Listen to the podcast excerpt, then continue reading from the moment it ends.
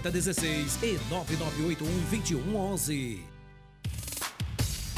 Sua balança precisa de manutenção ou calibração? Ligue Fazac 35310880. Somos uma empresa especializada em assistência técnica em balanças comerciais de todos os modelos. Venha para a Fazac. Garantimos o melhor serviço pelo menor preço. Avenida dos Tarumãs, 579, Jardim Botânico. Fazac. O nosso destino é o futuro e o nosso convidado é você. Em Sinop, 6 horas 44 minutos. Informação com credibilidade e responsabilidade. Jornal da 93. Está começando o nosso Jornal da 93. Começa agora na 93 FM. Jornal da 93. 93. Uma síntese dos principais acontecimentos de Sinop e do Nortão, do estado e do Brasil. O resumo das rodovias, polícia, esporte, política, agronegócio, mercado econômico. No ar. Jornal da 93. 6 horas 45 minutos, bom dia. Estamos chegando com o nosso Jornal da 93, hoje terça-feira, dia 3 de março de 2020. Sejam todos muito bem-vindos. A partir de agora você vai ficar muito bem informado com tudo o que aconteceu em toda a nossa região, no Brasil e no mundo. Com oferecimento de móveis Gazin. Na Gazin, tudo em 15 vezes sem juros no carnê e entrada só para abril. Tudo mesmo. Compre Smart TV Samsung 58 polegadas 4K. Tem até Bluetooth, 15 vezes de R$ 199,90. Smart TV 50 polegadas ou duplex, 387 litros Frost Free em 15 de R$ 159,90 cada. Ar Split 9 BTUs Inverter, 15 de R$ 119,90. Lavadora 12 quilos, 15 vezes de R$ 99,90. Tudo em 15 vezes, sem entrada em sem juros no carnê, aqui na Gazin. Tudo em 15, sem juros é na Gazin. Junto com a gente também está a Ruma Viu Pneus. Está na hora de trocar os pneus da sua caminhonete? A Roma Viu Pneus tem uma grande variedade de modelos e marcas nacionais importados como Michelin, Yokohama, é, BF Goodrich, Radial, entre outros. Pneus para asfalto, uso misto e para os aventureiros de plantão. Pneus off-road com preços imperdíveis. A Roma Viu Pneus tem as melhores, os melhores profissionais do mercado para realizar os serviços de alinhamento, balanceamento, desempenho de roda, tudo para a sua caminhonete ficar top. Credibilidade e qualidade é na Roma Viu Pneus. Faça o seu orçamento personalizado pelo nosso canal de vendas 66 999 0049 45. Romavil Pneus, com você em todos os caminhos. Informação com credibilidade e responsabilidade. Jornal da 93. 6 horas 46 minutos, 6 e 46 nos nossos estúdios. A presença do Anderson. Anderson, bom dia, seja bem-vindo. Ótima manhã de terça-feira. Obrigado, Kiko. Bom dia para você. Bom dia também para todos os ouvintes da 93. Mais uma edição do Jornal da 93, né? Iniciando aí hoje, terça-feira, dia 13 de março. E nós temos muitas informações hoje importantes para trazer de Sinop, da região também. Nossa live tá muito bacana hoje, né, com vários vídeos e fotos, então vocês podem acompanhar no Facebook e lá no YouTube também. Edinaldo Lobo, bom dia, seja bem-vindo. Ótima manhã de terça-feira, meu querido. Muito bom dia, um grande abraço, Kiko. Bom dia, Anderson. Bom dia, ouvintes da Rádio 93 FM. Como o Anderson disse, hoje é terça-feira e aqui estamos mais uma vez para trazermos as notícias. Bom dia também para o nosso querido Marcelo, girando ao vivo dos estúdios da 93 FM, a nossa live para o Facebook, para o YouTube e o nosso Rômulo Bessa também na nossa redação. As principais manchetes da edição de hoje. Jornal da 93. Secretaria registra mais cinco casos suspeitos de coronavírus em Mato Grosso e um deles aqui na cidade de Sinop. Jovem que matou namorada com 18 facadas morre em confronto com policiais em Peixoto de Azevedo. Motorista morre após carreta tombar na BR-163. É, imagens tristes desse, desse acidente que aconteceu. É, três caminhões, câmara fria, são adquiridos para escolas utilizarem na merenda em Sinop. Durante depoimento na CPI, Silval Barbosa nega que tenha sido extorquido por Emanuel Pinheiro. Rally da Selva será lançado oficialmente amanhã aqui na capital do Nortão. Essas e outras a partir de agora no nosso Jornal da 93. Jornal da 93. 6 horas 48 minutos, 6 e 48 é, Definitivamente, oficialmente, Lobão. É, bom dia, vamos às nossas informações de tudo que aconteceu pelo lado da nossa gloriosa polícia nas últimas 24 horas. A gente sabe que, teoricamente, né, ou historicamente, de, de segunda para terça é um pouco mais calmo. Manteve essa lógica ou não, Lobão? Definitivamente, bom dia. Bom dia, um grande abraço a você, a toda a equipe. Foi tranquilo assim, foi um plantão de segunda para terça, bem light. O que mais chamou atenção, o boletim mais grave, uma criança de nove meses que morreu afogada. Aí, já vou te falar, cara, meu Deus, impressionante. Daqui a pouco eu trago a informação. Que a Polícia Civil, uma operação, tinha três equipes da Polícia Civil em uma operação em Sinop com mandato de busca e apreensão em três pontos diferentes. A primeira equipe chegou às 6 horas da manhã, a segunda equipe chegou por volta de 6 e 15 e já às 6 e meia chegou a última equipe que estava com o delegado, Dr. Bruno Magalhães. Das, das buscas e apreensões e, e mandato de prisão, foi conduzido apenas um homem com arma de fogo, ele não tinha nem chegado ainda. Perguntei para o delegado, Dr. Bruno, ele falou, Lobo, mais tarde vai conceder entrevista à imprensa, mas não tivemos tanto êxito nesta operação. Ele disse, está chegando uma pessoa aí do sexo masculino, de uma mandado de busca e apreensão e tinha uma arma de fogo. Foi apenas isso que ele disse, os demais não. A polícia chegou, os carros chegaram com mulheres, com homens, ou seja, policiais, né? As escrivães e tal, mas a polícia não obteve tanto êxito nesta operação, não. Mas foi feita agora de manhã uma operação na cidade de Sinop, em vários pontos diferentes, mas apenas uma pessoa conduzida e essa pessoa conduzida na residência foi encontrada uma arma de fogo calibre não informado, porque o delegado chegou e daí eles fazem o relatório, os boletins de ocorrência e depois, obviamente, que atende a imprensa. É... Vários acidentes aconteceram em Sinop, para variar, né? Que é com aquela chuva de ontem, eu vou te falar, meu. Pelo amor, Kiko, falar uma coisa para você. Eu, eu, não, sei, eu, eu não, sei, se o Marcelo tá com a imagem que eu mandei ontem no nosso grupo. Se o Marcelo tiver, eu gostaria, por gentileza, que o Marcelo colocasse. Você vai falar da chuva. É, me corrija aqui se eu estiver errado. Chuva intensa mesmo. Choveu durante todo o dia. Todo dia. A parte da manhã. Mas é. chuva forte, aquela que pegou no, no, pé do eito foi 30 minutos. Das 11 às 11 e meia. Não foi 30 foi minutos? 30 minutos. Foi o suficiente para alagar o a cidade de Sinop. Principalmente aqueles pontos que a gente sabe, a gente vem falando há muito tempo, ou, ou o poder público começa a pensar numa, numa saída para esses pontos agora, Lobo, é. ou nós vamos ter gravíssimos e sérios problemas num futuro bem próximo, muito, não é distante não. Muito bem lembrado. E eu vou dizer mais, são pontos aonde a gente fala toda a chuva. É questão de 20 minutos para acontecer. Praça Plínio Calegari adjacências. É.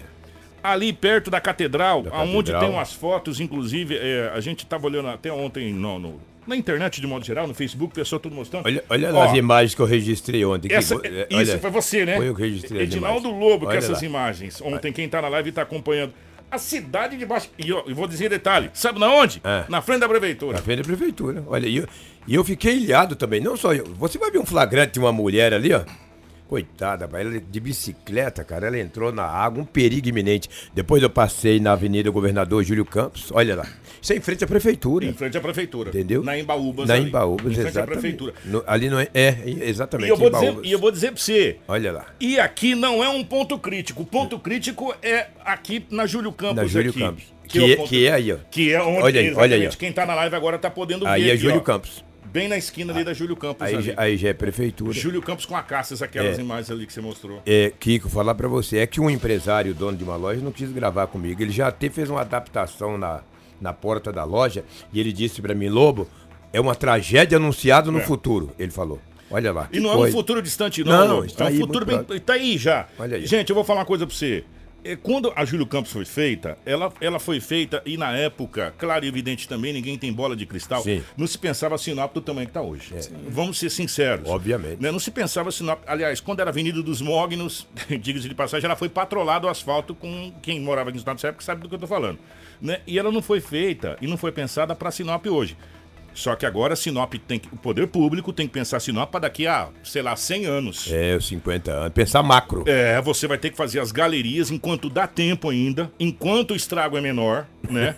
fazer as galerias, aumentar as bocas de lobo, trocar as tubulações, é. que são tubulações pequenas e não comportam esse fluxo de água, Então, detalhe, é que a gente não tem mais. Se, o pessoal tiver quiser mandar aqui depois, você quer ver outro ponto também onde é muito crítico? Ah. É ali perto da, da, da, da, da Rosa, ali onde ficam os ônibus da Rosa ali Sim, também. sim. Ali é outro ponto gigantesco É, de exatamente. alagamento.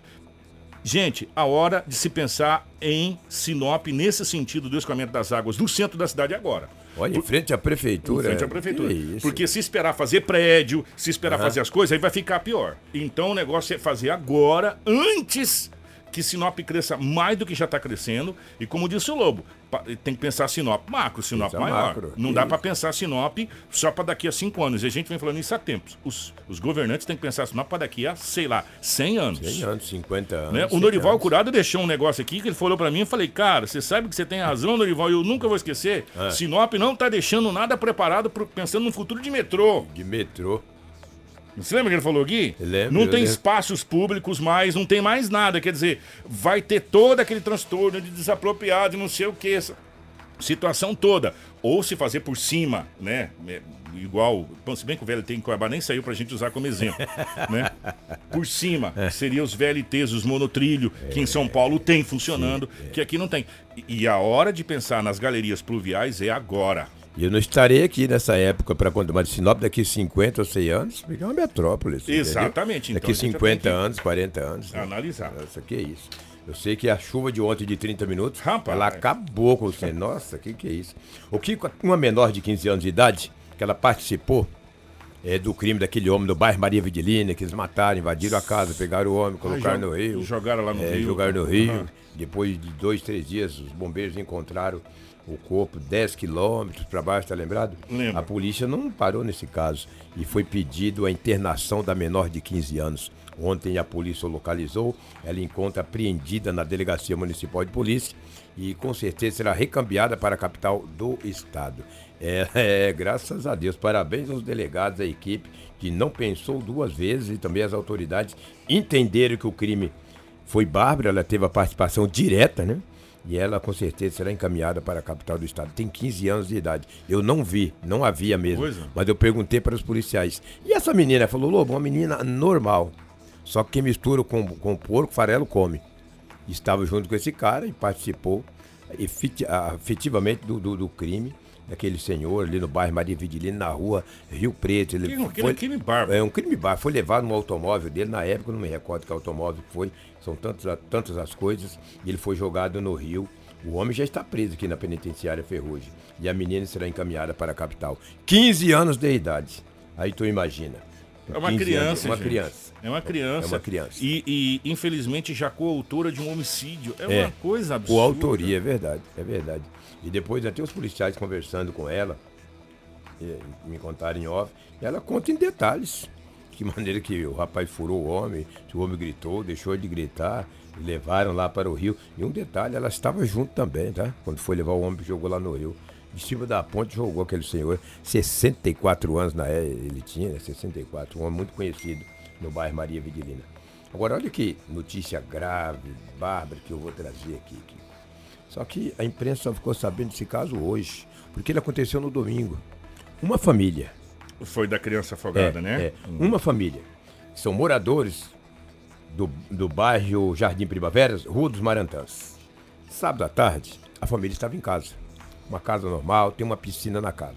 Só que no boletim de ocorrência confeccionado pela Polícia Civil, diz que a piscina não tem aquelas proteções de grade. Ela é uma piscina na casa, mas ela não tem aquela proteção.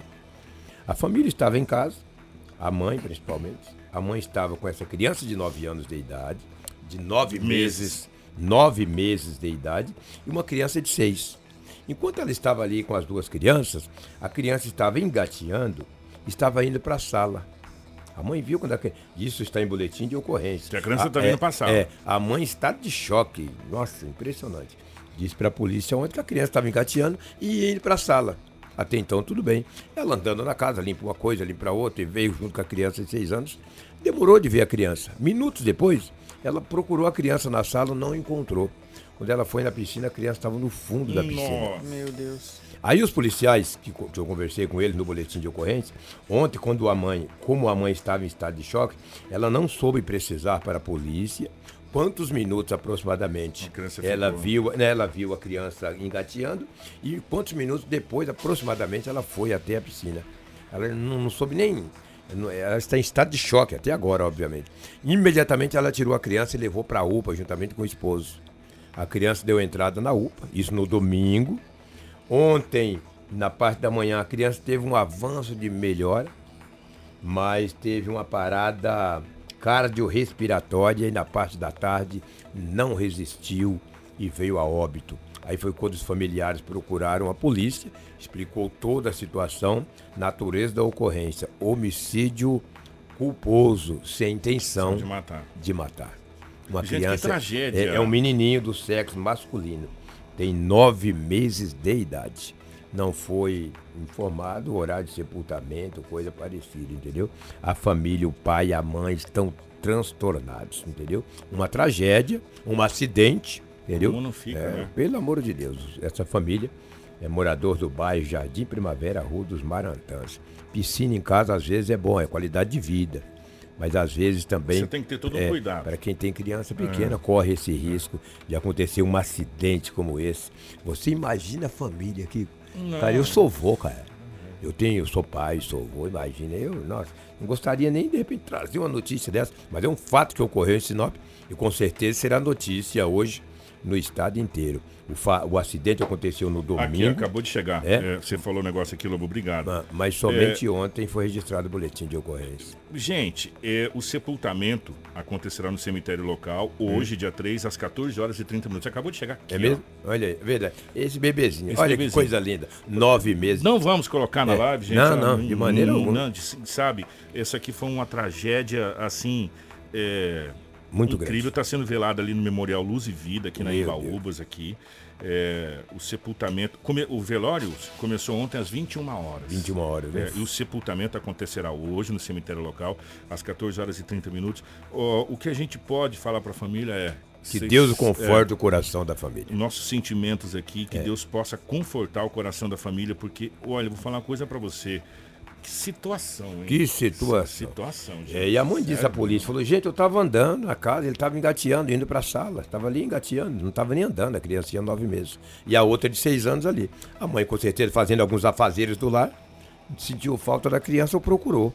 Teve aquela intuição de mãe, É. foi na piscina, a criança estava no fundo. Ela, mas e o tempo que ela ficou ali, como, como eu estou dizendo, no boletim de ocorrência, a polícia falou que ela estava tão transtornada, tão abalada, que ela falou, ah, gente, eu não me lembro. Eu não me lembro se foi cinco, se foi dez, quantos minutos que foi. O, o Corpo de Bombeiros ainda conseguiu fazer, ah, ressuscitar essa criança. Ela ficou durante muito tempo, um tempo na UTI, mas infelizmente... É, ela teve uma melhora ontem. Teve uma, mel- uma melhora. Mas depois teve uma parada cardiorrespiratória, não resistiu e acabou falecendo. É um menininho. Lamentável. Fora isso aí, que foi um plantão, entendeu? O mais grave foi esse, entendeu? E eu- fora isso aí foi bem, bem light, bem tranquilo, setor policial. Acidentes, ameaças. E tinha um boletim, tem um boletim de ocorrência de delegacia, mas eu acabei não entendendo ele. E quando você não entende bem, meu amigo, é melhor você não, Não trazer não querer é, arriscar. é. Porque um homem que trabalha em uma empresa de segurança em Sinop, e além de trabalhar nessa empresa, não sei se é uma empresa trabalha dia sim ou dia não, ele trabalha também na construção de uma outra empresa. Dois homens invadiram a empresa e acabaram esfaqueando ele, entendeu? Mas como a equipe da Polícia Civil, ela quase toda estava nessa operação, que obteve apenas uma, uma prisão, foi um homem com arma de fogo, depois eu vou procurar saber desse Dessa caso, para que nós, é, porque é um boletim bem. E quem o confeccionou o BO não estava lá. Então eu falei, olha, já que eu não sei direito, meu amigo, começa Vou a trazer fazer, coisas. vou fazer uma cobrança ao vivo Ah. pro senhor aqui. Pois não. Para amanhã, se a gente conseguir trazer a situação daquela, daquela, daquela jovem que está grávida, daquela que foi espancada pelo Sim, aquele sim. rapaz. E a situação também da polícia, se conseguiu achar esse, esse indivíduo. O indivíduo que você fala. O rapaz que, que, que agrediu a moça porque não estava grávida. Ah, do entendido. Ela estava com 23, an... 23 semanas É, de gravidez. isso. É, hoje estarei procurando o doutor Hugo Rec de Mendonça, que é o delegado Da, da, da, da, vara. da, da, da vara da, da infância e também da mulher, porque naquele dia ele estava em Cláudia. E somente ele tem a, o, ou seja, ele pode falar do assunto. Mas hoje eu estaria, estaria falando com o delegado e vamos trazer essa, essa situação. Amanhã eu prometo aos nossos ouvintes. Obrigado, Lobão. É o que tínhamos aí de setor policial, os fatos registrados nas últimas 24 horas. A Érica fez uma, um lembrete aqui na nossa live. Ô, Érica, é. bom dia para você, obrigado. Kiko, não esquece aí do o alagamento da André Maggi. André Maggi também. Ali tá terrível. É, só que a André Maggi tá muito mais fácil de se resolver. Sim. Tem os espaços, é, ela tem as caídas. Exatamente. É, é coisa que a Júlio Campos não tem. Né? A André Maggi não, a André Maggi tá tranquilo. A André Maggi é uma, uma, situação que não é tão preocupante. É uma avenida larga, uma avenida ampla, né? E tem espaço para se resolver. Já Júlio Campos aqui, hum. essas do centro da cidade de Sinop, que a gente chama do. Já já vai virar o centro antigo da cidade. É, elas são ruas com aroeiras. É, elas são ruas tá estreitas. É, que na época não foi pensada nessa questão. Ó, oh, vai ter uma série de problemas ali. Engenharia está aí para isso, né? É, engenharia tá Estudar bastante, né? Para ser engenheiro nessa situação aí. Obrigado, Lobão. Abraço. Grande abraço. Tudo o que você precisa saber para começar o seu dia. Jornal da 93. 7 horas 3 minutos, 7 e 3. Ontem foram entregues para as 39 escolas da rede municipal de ensino três furgões novos com câmera é, fria, com câmera resfriada. É, para ser utilizada no transporte da merenda escolar. O investimento com recurso próprio e oriundo do IPTU foi da ordem de R$ 535.194. Pois é, juntas as escolas pertencentes à rede municipal ofertam diariamente mais de 34 mil refeições aos mais de 17 mil estudantes. Por ano, só com a merenda, o investimento de, chega aí a quase 6 milhões de reais. De acordo com a prefeita Rosana Martinelli, com, os, com esses três né, furgões aí, foca-se tanto na melhoria da prestação de serviços à comunidade, quanto também a melhora aí na condição de trabalho dos servidores públicos. São recursos do IPTU que nós estamos investindo na educação. Importante salientar que esse transporte dessa merenda eram feito por combis e hoje nós adquirindo esses três caminhões baús refrigerados, vamos poder dar uma melhor qualidade, uma garantia da distribuição aqui da central para as escolas com melhor qualidade, segurança, higiene, dentro dos padrões exigidos pela vigilância. Então, nós estamos investindo muito na merenda escolar. Nós oferecemos para as nossas crianças mais de 34 mil refeições diárias na nossa merenda. Essa merenda é feita com qualidade, com a maioria dos produtos, toda a capacidade que os nossos produtores rurais daqui de Sinop nós adquirimos né? É, incentivando também essa agricultura familiar. Nós procuramos com nutricionista acompanhado, todas as nossas crianças com problema que? de lactose, de glúten, têm uma refeição especializada e esses investimentos que nós estamos fazendo cada vez mais na nossa educação tende a melhorar, é incentivar as nossas crianças a estudar no ensino público, oferecendo um ensino público de qualidade a educação ela é composta de vários itens para que a gente tenha sucesso. É uniforme, é lazer com os parquinhos, é incentivando é, a formação continuada dos professores, incentivando a cultura, o incentivo à leitura e principalmente as nossas crianças muito bem alimentadas, acompanhadas por uma nutricionista. Então é um cuidado especial que eu tenho com as nossas crianças, porque investir na educação realmente é investir no futuro mas tem que ser de fato e de direito, pensando em todos os detalhes. Então, quando nós adquirimos esses três caminhõezinhos baús refrigerados, é pensando nas nossas crianças para que eles tenham cada vez mais uma merenda de qualidade feita por nossas merendeiras, com muito capricho, com muito carinho e as nossas crianças merecem. E eu quero dizer a todos os pais, fiquem muito tranquilos que nós estamos cuidando das crianças, porque estudar no ensino público tem que ter orgulho. Nós queremos que as nossas crianças da rede municipal tenham a mesma qualidade do ensino de uma escola particular. Essa é a nossa meta e nós vamos conseguir avançando cada vez mais nas mudanças. Jornal da 93. 7 horas 7 minutos, 7 7. Ainda falando sobre prefeitura, é, a gente tinha os postos com horário estendido, né? Lembra disso, Anderson? Sim, a gente por conta várias... da dengue, né? Exatamente. E quatro postos de saúde de Sinop que estavam atendendo em horário estendido em Sinop, ou seja, das 7 da manhã até as 22 horas, irão retomar o seu horário normal de atendimento. Oliveiras e Jacarandás retomam os atendimentos em horário normal a partir, começou ontem, né? Na realidade, Isso. a partir de ontem, dia 2.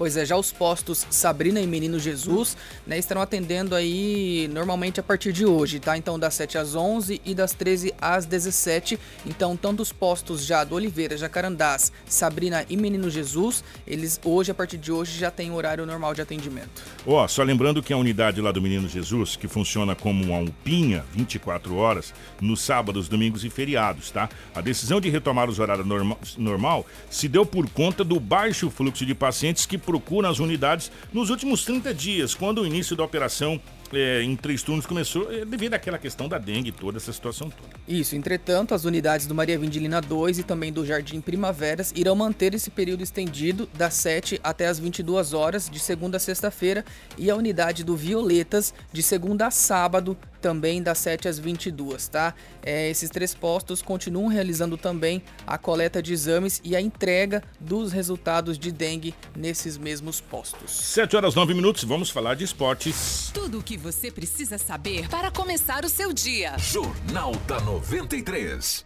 7 horas 9 minutos. É, vamos falar de futebol. Ontem nós conversamos aqui no Jornal da 93 sobre a vitória do Galo do Norte no jogo. Na realidade, foi um massacre do Galo do Norte. Cinco, né? Era para ter sido até menos gol do Luverdense, mas cinco. É, sendo que o Sinop está na terceira é, posição do Campeonato Estadual Mato Grossense. O nosso querido Edinaldo Lobo conversou com o Agnaldo Turra, que é o presidente do Galo do Norte, para saber como estão os preparativos para os dois jogos que ainda faltam para o fim dessa fase do campeonato. Do Sinop pode esperar um Sinop aguerrido, um Sinop querendo realmente, mas nós, do Sinop, esperamos que a torcida também compareça em mais nós precisamos, nós necessitamos realmente que a, torcida compareça, que contribua com o seu ingresso, uma vez que hoje nós temos aí muito pouco apoio, Edinaldo. E nós precisamos. E vale lembrar que se a situação de Sinop está assim, não foi o Turra, não foi essa gestão que deixou. Então, gostaria que realmente o torcedor voltasse, que realmente os empresários voltassem, porque nós realmente precisamos o Sinop é, para esta competição, todos nós éramos sabedores que o Sinop classificaria entre os oito. Mas você esperava, faltando duas rodadas, estar na terceira colocação do campeonato, Torre?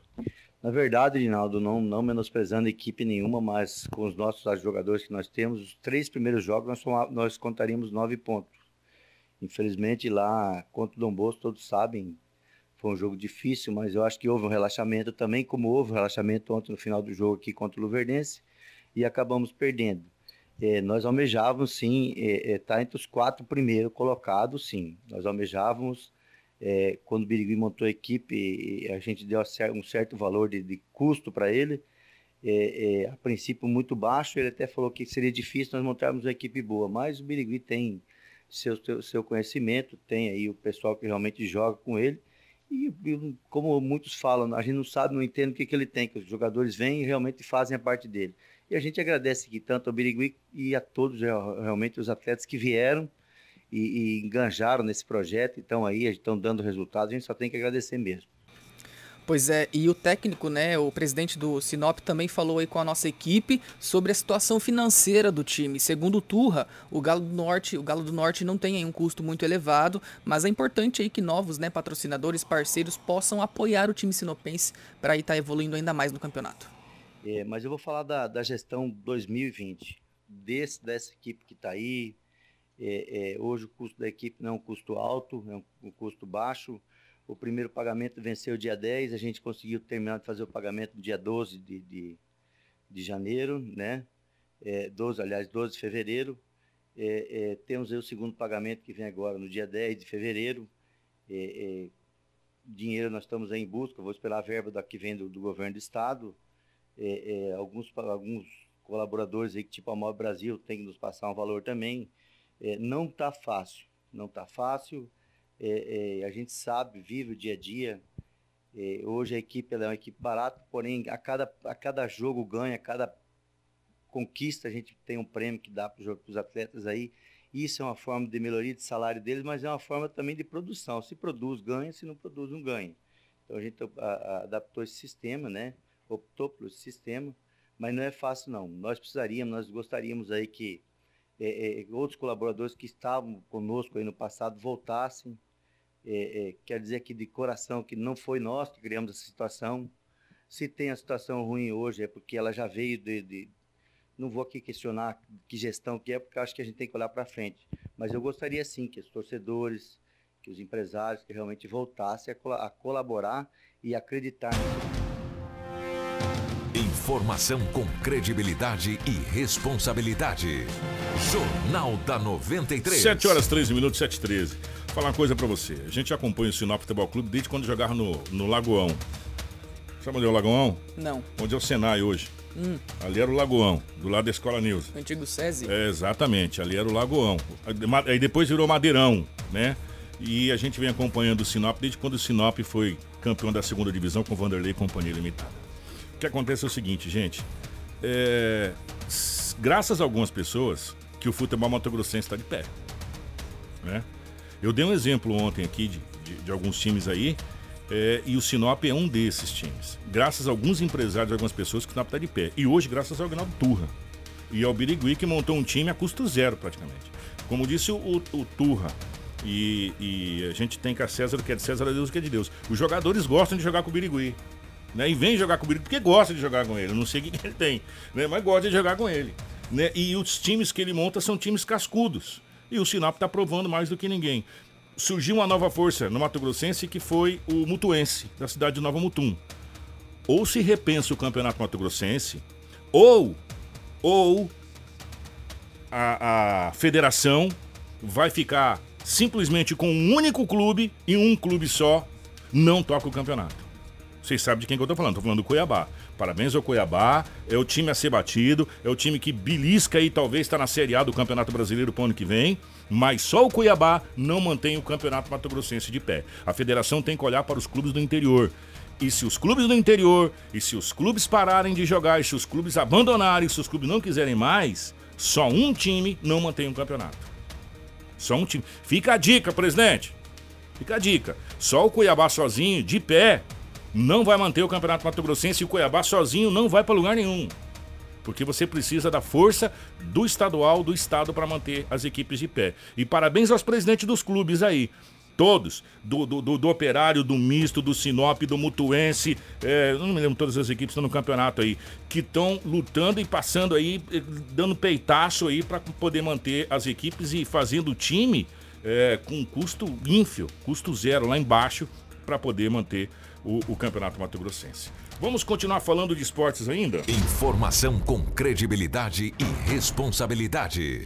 Jornal da 93. Vem rally por aí, né, Anderson? Pois é, e amanhã será realizado oficialmente o lançamento do 13º Rally da Selva, que após oito anos retorna aqui para Sinop, tá? Um dos organizadores, o Matheus Menck, ele assegura que quem ainda está na dúvida, né, sobre como participar, como será a competição, pode estar tá indo no, no lançamento amanhã para tirar todas as dúvidas com os organizadores. Nesta quarta-feira, no dia 5 nós teremos o lançamento oficial do 13º Rally da Selva. Esse lançamento acontecerá lá na concessionária Ásia Mitsubishi às 19h30. Tá? É, esse lançamento oficial do Rally serve para startar as divulgações, as propagandas do Rally até o dia da prova e também é uma noite de encontro entre patrocinadores, pilotos, é, navegadores, equipes participantes. E o mais interessante é quem ainda está na dúvida se vai correr o rally, se não vai, quer conhecer um pouquinho mais de como funciona a prova, se seu carro consegue ir ou não, em qual categoria, só dá um pulinho lá na Ásia Mitsubishi na quarta-feira, é aberto ao público, tá bom? Às 19h30, dá um pulinho lá e conversa com o Júnior ou comigo lá no lançamento do Rally e vamos sanar as suas dúvidas. Mais informações, se alguém quiser, precisar, é só entrar no site ralidaselva.com.br. Obrigado. Jornal da 93.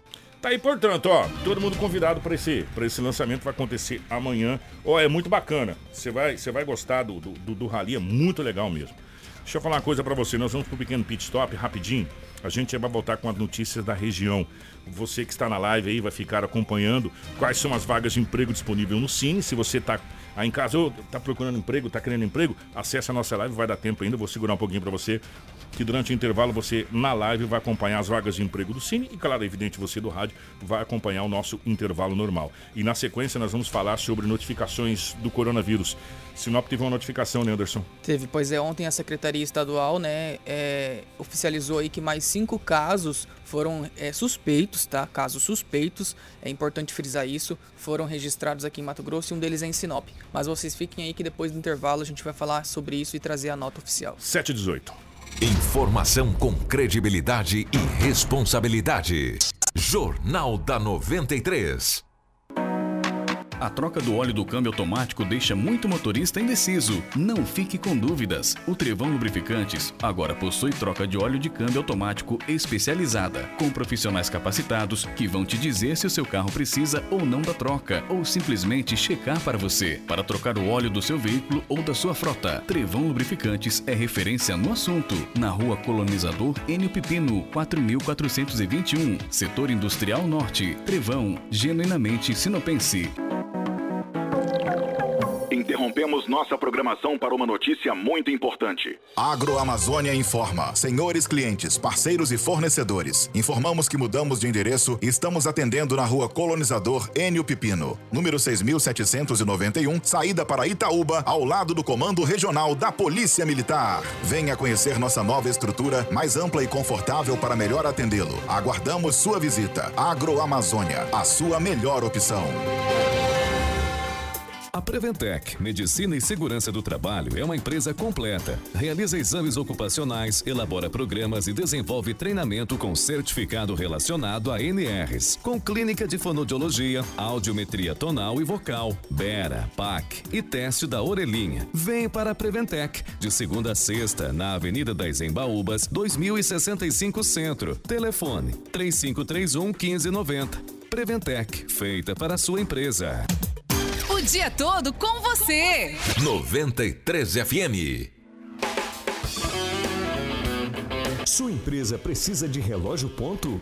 Ligue Fazak 35310880. Somos representantes de MEP.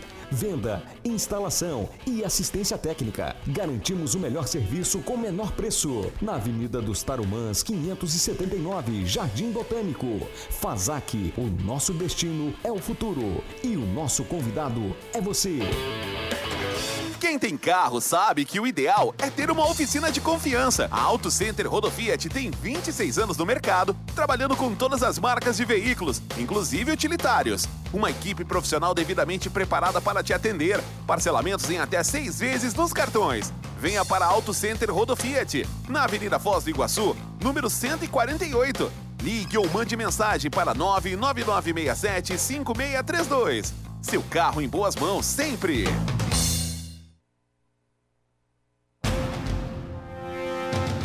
Informação com credibilidade e responsabilidade. Jornal da 93.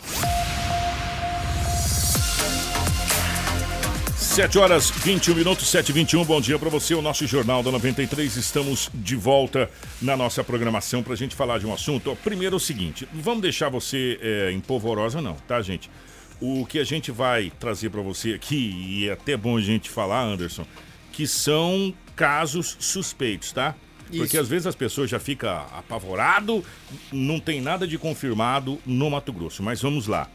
A Secretaria de Estado de Saúde de Mato Grosso notificou ontem, segunda-feira, dia 2, outros cinco casos suspeitos de coronavírus em Mato Grosso.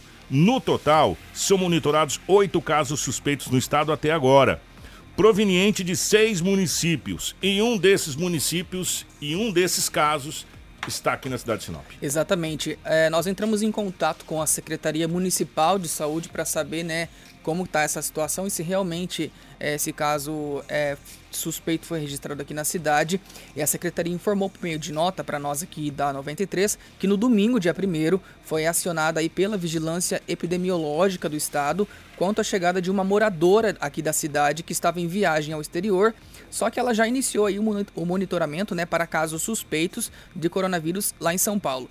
A nota diz o seguinte: tão logo as equipes do município foram acionadas e a paciente chegou a Sinop, deu-se início ao protocolo estabelecido pelo Ministério da Saúde e a paciente encontra-se em isolamento familiar para em seguida ser submetida à avaliação de um infectologista aqui do município, é o que diz um trecho da nota da Secretaria Municipal aqui de Sinop. E de acordo com a Secretaria de Estado de Saúde, agora é a Secretaria de Estado, tá? Os novos casos são dois na capital do estado, Cuiabá, é, um na cidade de Nova Mutum e outro na cidade de Glória do Oeste, onde já era investigado um outro caso suspeito, além de Sinop. Outros três casos já eram investigados, em Sorriso e Alto Taquari. Pois é, de acordo com o setor estadual de vigilância epidemiológica, os números estão sendo gradativamente atualizados nesse sistema do Ministério da Saúde, tá? Que até o momento contabiliza apenas cinco casos suspeitos do Covid-19, da coronavírus aqui em Mato Grosso. Ontem, no final da tarde, eu entrei no site do Ministério da Saúde e realmente constam cinco casos lá, né? É, registrados no, nesse sistema do Ministério da Saúde. Três casos ainda não foram é, inseridos na tabela do Ministério. Nós vamos a Brasília para com a nossa correspondente. É, para saber um pouco mais a questão das classificações também do, do, do coronavírus divulgação sobre casos de coronavírus no Brasil terá uma nova classificação de pacientes a partir desta segunda-feira, de acordo com informações do Ministério da Saúde. O secretário de Vigilância em Saúde, Wanderson Oliveira, afirmou que além dos casos suspeitos, confirmados e descartados, o balanço vai contar com os casos prováveis. O caso provável é o caso que é contato de um caso confirmado dentro do domicílio. Então, é aquele contato domiciliar, a pessoa que está mais próxima no dia a dia, convivendo com o caso confirmado. Com a confirmação de dois casos no país, o Ministério vai divulgar diretamente os dados das secretarias estaduais de saúde, em vez de fazer uma segunda verificação, como ocorreu até este fim de semana.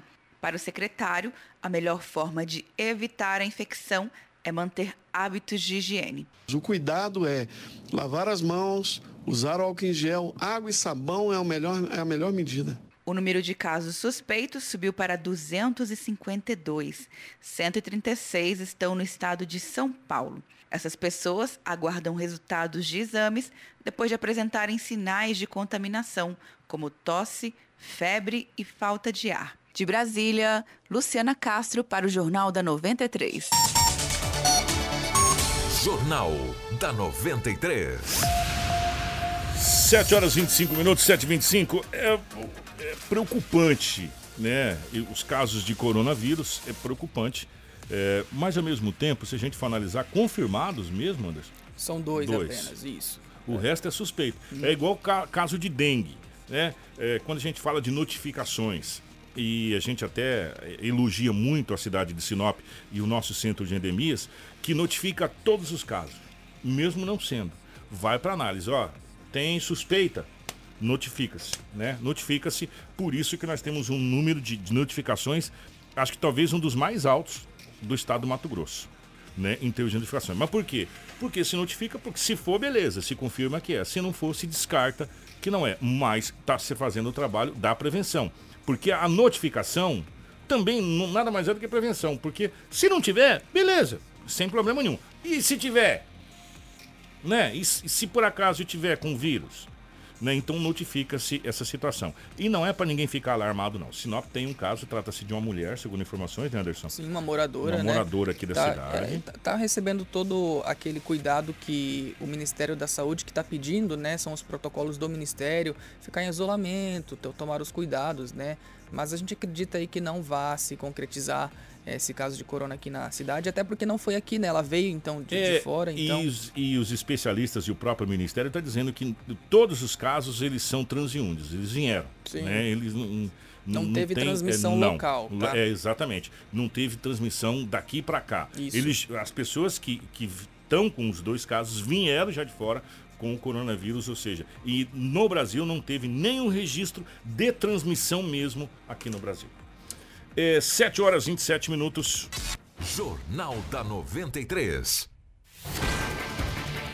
Vamos agora dar um giro na nossa região com as informações é, mais relevantes de toda a região. Vamos à cidade de Peixoto de Azevedo. No início da manhã de ontem, é, o suspeito de ter assassinado uma jovem de 19 anos, que seria sua mase ou sua cônjuge, vamos colocar assim, a facadas na cidade de Peixoto de Azevedo, morreu em troca de tiros com policiais. De acordo com o tenente-coronel Valdenir da PM, né, é, a, a, polícia recebeu uma denúncia anônima de que o acusado teria sido visto caminhando em uma estrada próxima lá do município de Peixoto.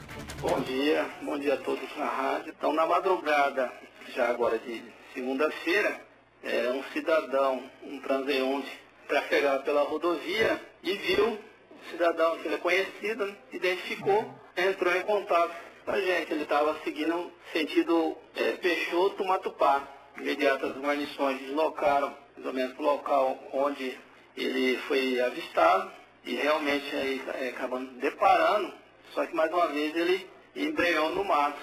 Uhum. E isso aí era de madrugada. Então as guarnições que estavam caracterizadas, as guarnições afastaram mais um pouco.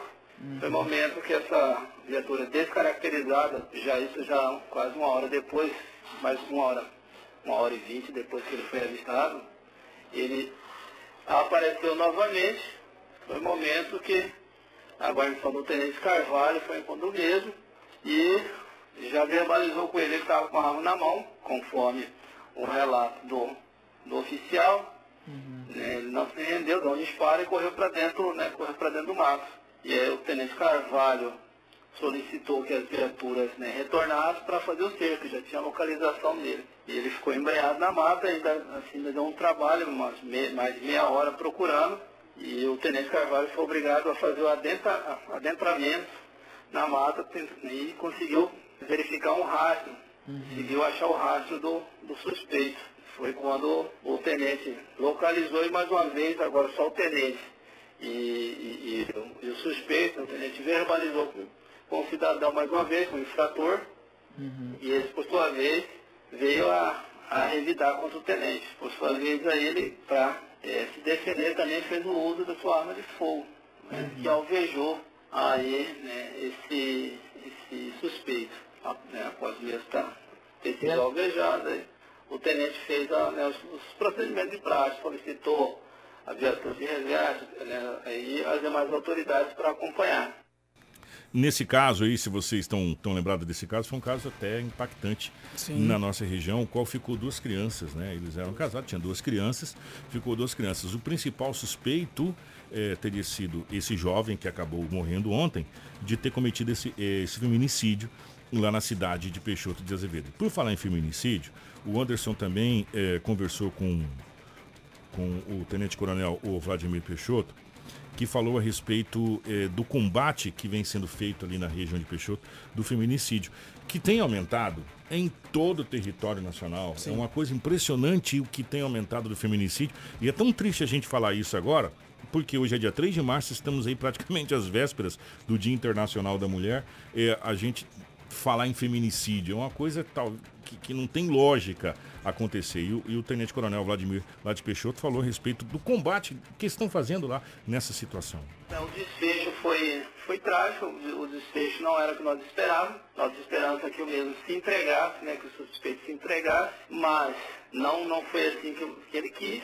E assim a gente é, fica até consternado com a família da, né, no caso do suspeito, mais ainda com a família da vítima, da moça, né, que acabou aí morrendo brutalmente por esse cidadão infrator. Nós estamos respondendo pelo comando aqui do comando regional e foi passada aí para todas as guarnições e para todos os, né, os comandantes da cidade aqui subordinados, para a gente dar um, mais uma, uma, atenção maior nesses crimes ligados com relação a Maria da Penha, feminicídio, para dar uma resposta imediata para a sociedade. Uhum. Porque é, ocorrências desse tipo não devem ser mais aceitas na atualidade. Então a gente também vai buscar junto aí ao Poder Constituído aqui, alguns me mecanismos, alguma coisa para a gente estar tá trabalhando na forma de estar tá protegendo a questão aí do direito das mulheres, principalmente desses agressores. Infelizmente aqui nós notamos que não teve como manter a patrulha Maria da Penha, alguma coisa nesse sentido, mas a gente vai estar trabalhando aqui junto com as autoridades para ver se a gente consegue fazer algumas campanhas preventivas nesse sentido, de conscientização com relação a essa questão, que hoje está muito em voga. Jornal da 93. 7 e 32 Ô, ô Anderson, a gente fica tão triste quando nós noticiamos feminicídio e, e nesse caso, quem está na live, acompanhando a gente na live, está vendo dois jovens que tinham tudo pela frente. E uma família desfeita por quê? Porque esse casal tinha dois filhos. É, não sei se vocês estão mensurando o tamanho dessa tragédia, né? Dois jovens que se perdem, duas vidas de dois jovens perdidos e duas crianças que vão crescer sem os pais. Duas mães que choram, né? E duas mães que choram, e dois pais que choram é, é, eu vou falar uma coisa para você. É impressionante o que está acontecendo com o nosso país. E de, de, um modo geral, com a nossa juventude, o que é pior. Sabe? Porque da, de todas as notícias que a gente traz aqui de tragédia, gente, para para analisar. O Lobo acabou de trazer uma criança de 15 anos que é coautora de um homicídio aqui em Sinop, no caso da ponte. 15 anos!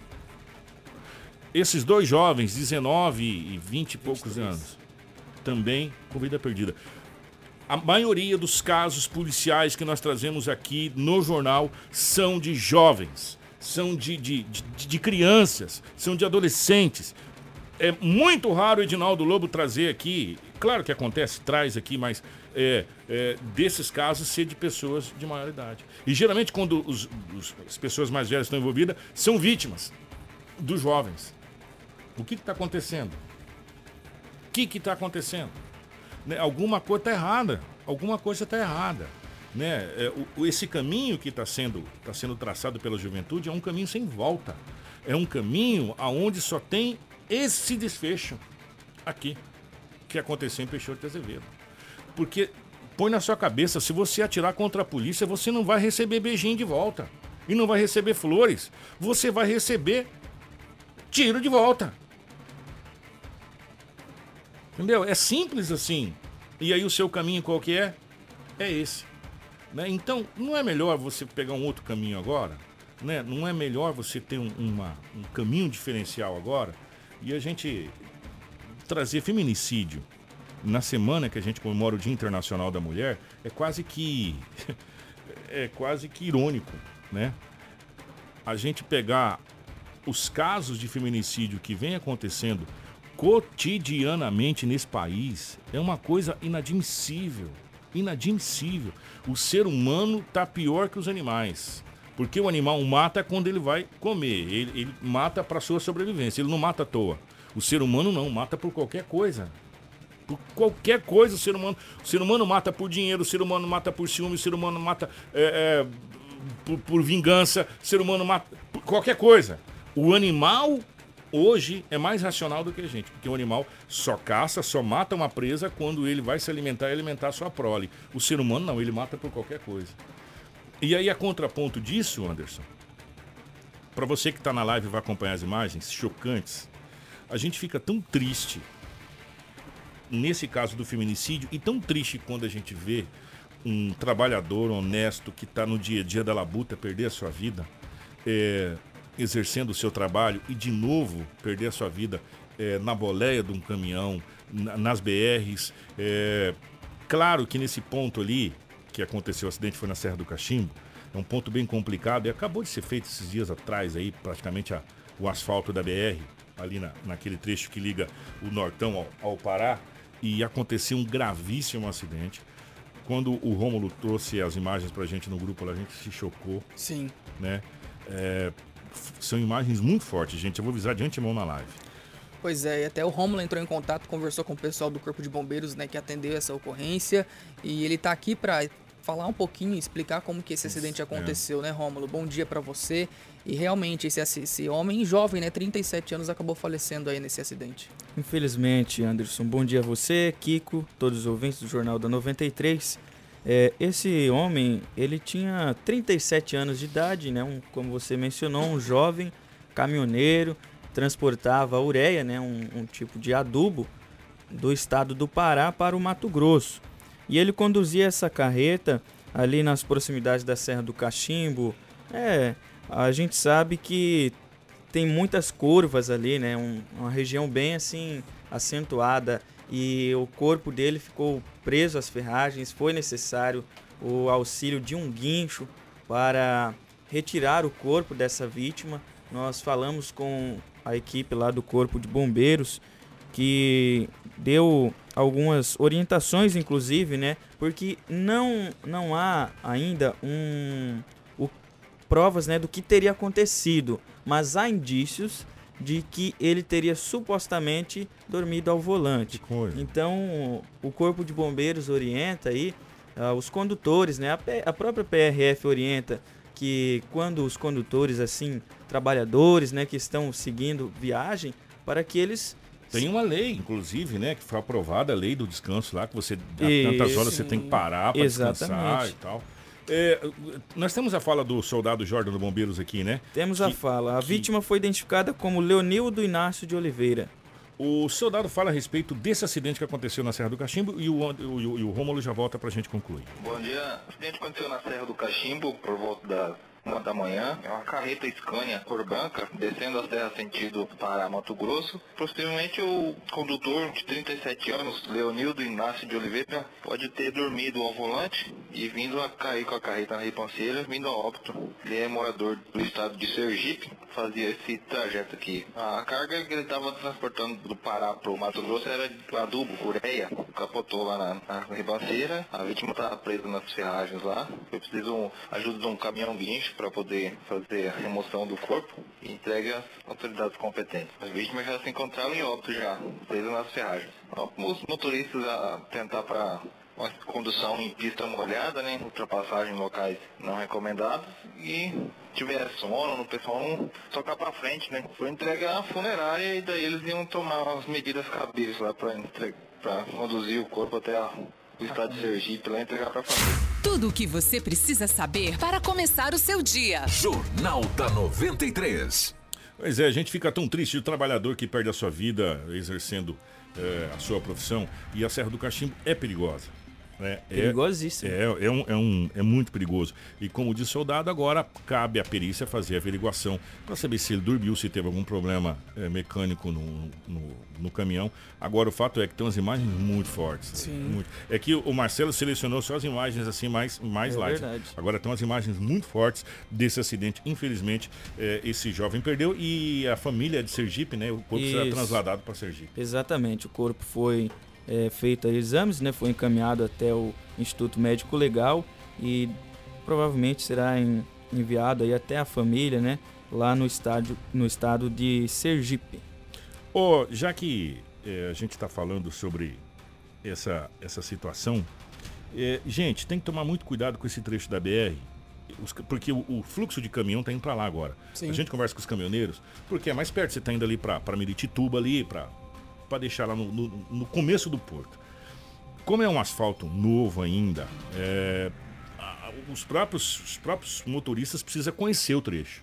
Né? E aquele trecho da Serra do Cachimbo, a gente já teve vários acidentes ali, vários, é, de vítimas fatais. Então a gente pede cuidado aos nossos motoristas e a gente sabe que eles vão com a gente né, durante um bom tempo aí do, do trecho, vão com a gente aí. Obrigado, inclusive, pela, pela audiência que nós temos com os nossos amigos. Inclusive tem um caminhoneiro que estava acompanhando a gente de São Paulo aqui, G10, se eu não estou enganado, na live. Depois o Marcelo pega pra gente essa, essa essa mensagem que ele mandou aqui. Então, todo cuidado na BR-63 é pouco. E por falar em cuidar na BR-63, começou um movimento muito forte na cidade de Lucas do Rio Verde para a aplicação da BR-63. Pois é, teve uma manifestação no final ah, de semana, né? Os caminhoneiros. Inclu gente, per perdão, perdão, Anderson. Inclusive, a Rota Deste tentou, via judicial, embargar o manifesto e teve, teve o seu requerimento deferido porque é, Constituição é, não é proibido você fazer protesto, é proibido você fazer baderna, é diferente. Agora fazer protesto não é proibido. E foi deferido, desculpa, é só porque senão depois eu esquecia o requerimento que a Rota do Oeste pediu na Justiça Federal, porque tem que ser federal, porque a BR é concessão federal, e o juiz federal de Sinop é, de, é, indeferiu a medida cautelar. É, pois é, que na, na, primeiramente esse, é, de, houve o boato de que esse manifesto seria realizado na, na pedágio, no pedágio, né? Aí, com toda essa situação, foi solicitado aí que não se realizasse esse, esse ato, mas os caminhoneiros fizeram de forma pacífica, né, lá na própria BR, bem no, no, no setor urbano ali de Lucas do Rio Verde, e realmente foi pedido é, essa duplicação dessa BR que há anos, né, nós também aqui no jornal viemos é, solicitando e pedindo e cobrando também, mas a gente sabe que a situação pelo que andar da carruagem não vai ser concluído, né, infelizmente. O, o, Marcelo mandou aqui, ó, já que a gente falou dos caminhoneiros, é o Marcos Carilho. Bom dia 93, estou por cá, na rodagem. É, trans, Transpanorama, G10 Transportes, Rio das Pedras, São Paulo, ligado na 93. Obrigado, obrigado. pela audiência, né, lá é, em São Paulo. É, obrigado, obrigado pelo carinho aí e a gente fica muito feliz. É, agora, lembra que ontem nós falamos que tinha muita gente que não ia dormir, que está com sono meio, meio leve? Você vai saber por quê. Informação com credibilidade e responsabilidade. Jornal da 93. Pois bem, ontem o ex-governador Silval Barbosa eh, teve que depor pela segunda vez na CPI da Câmara de Cuiabá, que investiga o prefeito Emanuel Pinheiro. O depoimento ocorreu ontem à tarde na Câmara de Cuiabá. E no decorrer da oitiva, ao ser questionado pelo líder do prefeito na Câmara, que é o vereador Luiz Cláudio, se foi extorquido pessoalmente por Emanuel, Silval negou. Consta na delação de Silval que uma comissão de deputados estaduais tentou extorquir o então governador para que este pagasse propina.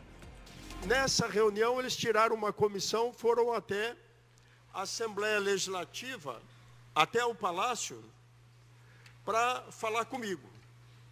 A princípio, quando eles chegaram no palácio, tocou e falaram que era muito recurso, que era época de campanha, estava vindo época de campanha, que os deputados também gostariam de participar e ter uma ajuda desse programa, retorno destas obras, para que eles pudessem ter caixa, esse era o discurso. Tá bom. A pressão era tanta e eu dependia de ato legislativo naquela época. Depois de muitas discussões, que não foram uma reunião só, foram várias, eles chegaram pedindo um milhão cada um.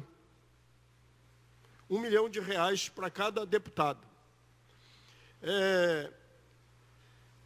Depois eu falei, eu não, não vou fazer isso, que eu não vou chegar nas empresas. Eu cheguei a elencar dentro do programa de 1 bilhão e 500 milhões, que era o programa do MT integrado, eu falei assim, eu separo desse valor 400 milhões de reais em obras e vocês abordam os empresários e vocês façam os acertos que eu não vou fazer. Não, e começarem a pressão, pressão, pressão, e tudo paralisado, as obras, os prazos correndo, os prazos correndo para a execução da Copa do Mundo correndo. Enfim, pedir socorro ao Ministério Público, pedir socorro na época para o doutor Paulo Prado, falou que ia haver uma audiência, duas audiências, não deu bola, eu fui obrigado a ceder. Chamei eles e fizemos um acordo de um milhão, fechamos em 600 mil reais, parcelado em 12 vezes, 50 mil reais por mês. Quando eu falo extorsão do Mato Grosso integrado, e eu vejo na imprensa muitos tratando que isso aqui era o mensalinho da Assembleia. Isso aqui não tem nada a ver com o mensalinho da Assembleia, porque o mensalinho da Assembleia ia regularmente dentro do orçamento da Assembleia, que é 50 mil reais para cada deputado na época. Isso, desde quando eu assumi como deputado em 98, tinha isso. Valor menor, mas tinha isso. Tudo o que você precisa saber para começar o seu dia. Jornal da 93. Gente, ó, 7h46, às vezes as pessoas não vão entender. Falar assim, mas peraí, o que está acontecendo? Essa aqui é uma CPI específica sobre o prefeito da capital do estado, Cuiabá, Manuel Pinheiro. Só que é uma perna. Isso aqui parece um polvo. São várias as, as, ramificações. São vários os inquéritos, são várias as coisas acontecendo simultaneamente. É, vocês lembram daquela matéria do Fantástico, onde apareceu vários deputados recebendo dinheiro, um colocava não sei onde, colocava não sei onde, sei com pasta, sei com bolsa, era dinheiro a rodo. Né? Desde ali que começou-se várias ramificações de investigações. Tanto é que, é, no decorrer dessa história toda, o ex-governador ficou preso, acho que por seis anos, se eu não me engano. Né?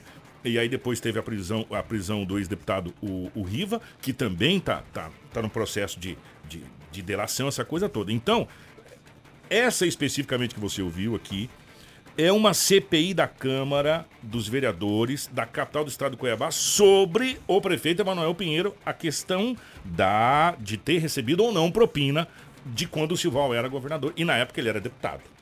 Né? Pra, até para as pessoas poderem entender, porque às vezes, como é muita coisa simultânea, né, Romulo e Anderson, acaba meio que complicando. É só para as pessoas poderem entender. E ontem a informação é que o Silval foi como depoente, é, é como testemunha, Isso. né? É, foi depor, depoente, tá, tá, depondo, mas como testemunha, né, é, do, do, do, do, do prefeito, dizendo que ele não extorquiu. Né, o prefeito, ele foi como testemunha lá, no, no caso, é, do, do, do, inquérito, e não como depoente na questão de acusação. Só para as pessoas poderem entender essa situação aí.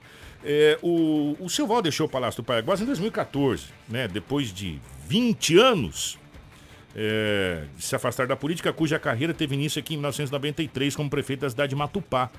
Aqui, desde então, foi eleito deputado estadual, sendo reeleito, deixou a Assembleia onde presidiu os trabalhos da mesa diretora no biênio 2005-2006, é, para ocupar o cargo de vice-governador ao lado de Blairo Maggi que ao ser reeleito deixou o posto para ir ao Senado. Silval cumpriu o mandato e aí se reelegeu por mais quatro anos. Pois é, o Silval foi preso em 2015 durante a Operação Sodoma. Foi acusado de liderar um esquema que teria exigido propina de empresários em troca da concessão de incentivos fiscais e contratos com o Estado.